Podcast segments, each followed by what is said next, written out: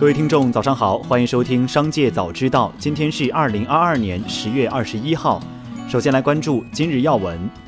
据中国生物官微，二零二二年七月二十三号，世界卫生组织宣布猴痘疫情构成国际关注的突发公共卫生事件。今日，国药集团中国生物武汉生物制品研究所成功从感染患者临床样品中分离出猴痘病毒毒株，并开始疫苗药物相关工作研究。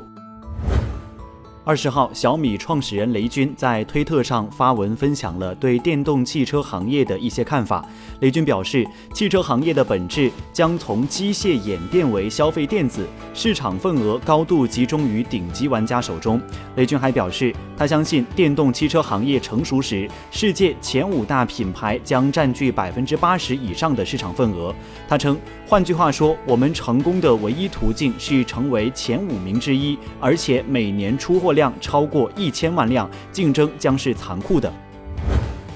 再来关注企业动态，一年一度的双十一即将开始，在薇娅、雪梨纷纷折戟之下，直播江湖将迎来新变化。俞敏洪、罗永浩或将补位。据悉，罗永浩将在十月二十四号晚八点开启淘宝直播首秀。与此同时，十月三十一号晚，俞敏洪将现身淘宝直播间。淘宝直播显然是两者不愿意错过的一块大蛋糕，而两者的加入或将改写易超、李佳琦之下的淘宝直播格局。CNBC 发布的采访中，特斯拉前董事会成员、魏斯利集团创始人史蒂夫·魏斯利表示，第一次认为特斯拉有了一个真正的挑战者，那就是比亚迪。他列举，比亚迪今年可能有一百万辆电动车制造出售，而福特是六万辆，通用汽车正努力达到五万辆。所以现在看起来就是特斯拉和中国的较量。据报道，特斯拉希望今年交付一百四十万辆车，但目前完成情况不容乐观。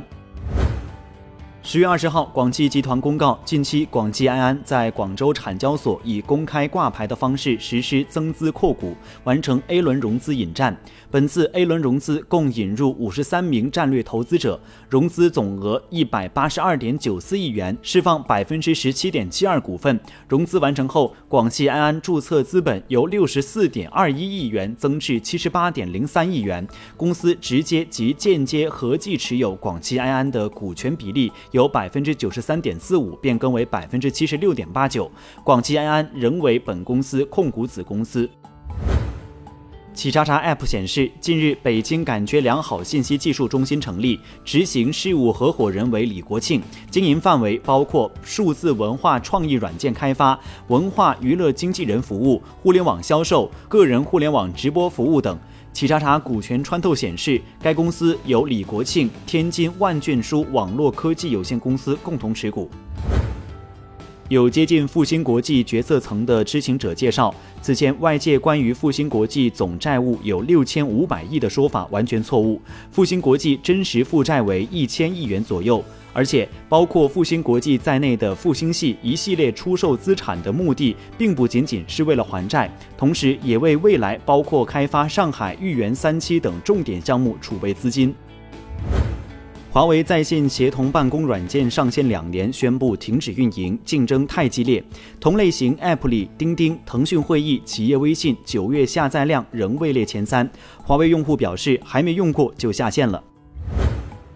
今早，特斯拉发布了 Q3 财报。财报发布后，特斯拉回答投资者问题时表示，关于特斯拉第三平台，虽然特斯拉没有公布确切的日期，但公司汽车开发团队的主要精力是开发下一代汽车。马斯克估计其成本只有 Model 3的一半，产量可能会高于特斯拉目前所有汽车产品的总和。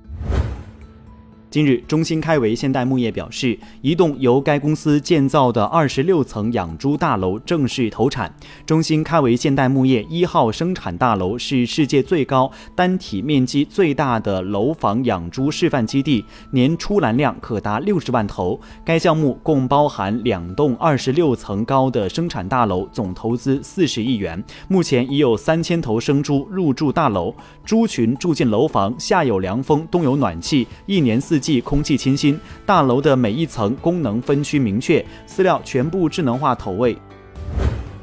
再来关注产业新闻。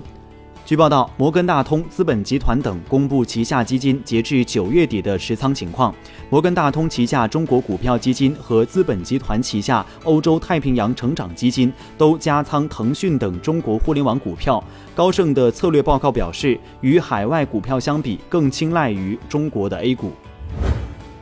中国调味品协会近日公布了团体标准老坛酸菜征求意见稿。该文件规定了老坛酸菜的术语和定义、技术要求、检验方法、检验规则及标签、包装、运输、储存，适用于老坛酸菜的生产、检验和销售。双十一大促在即，上游包装及造纸业进入传统旺季。记者从产业链了解到，进入 Q 四，虽然行情逐步回暖，但订单尚未出现明显爆发，业内预期普遍谨慎。某大型直企人士表示，受疫情影响，有段时间我们只能到更远的地方采购废纸，推高了综合成本，但产品售价涨不动，所以盈利压力比较大。最后，再把目光转向海外。据报道，日本政府已经表示，希望台积电除了一个在建厂区外，能够进一步在日本扩大产能。台积电如果在日扩张超越当前计划，将会考虑在九州生产更先进的晶片。对此，台积电指出，日本厂目前按照原定计划进行，进度良好，不评论市场传闻。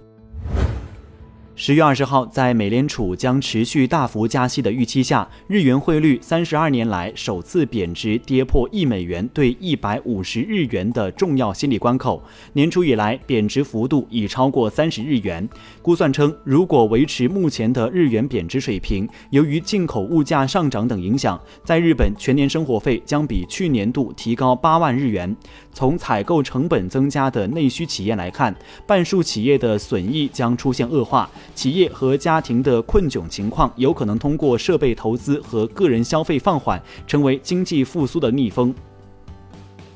以上就是本期《商界早知道》全部内容，感谢收听，下次再见。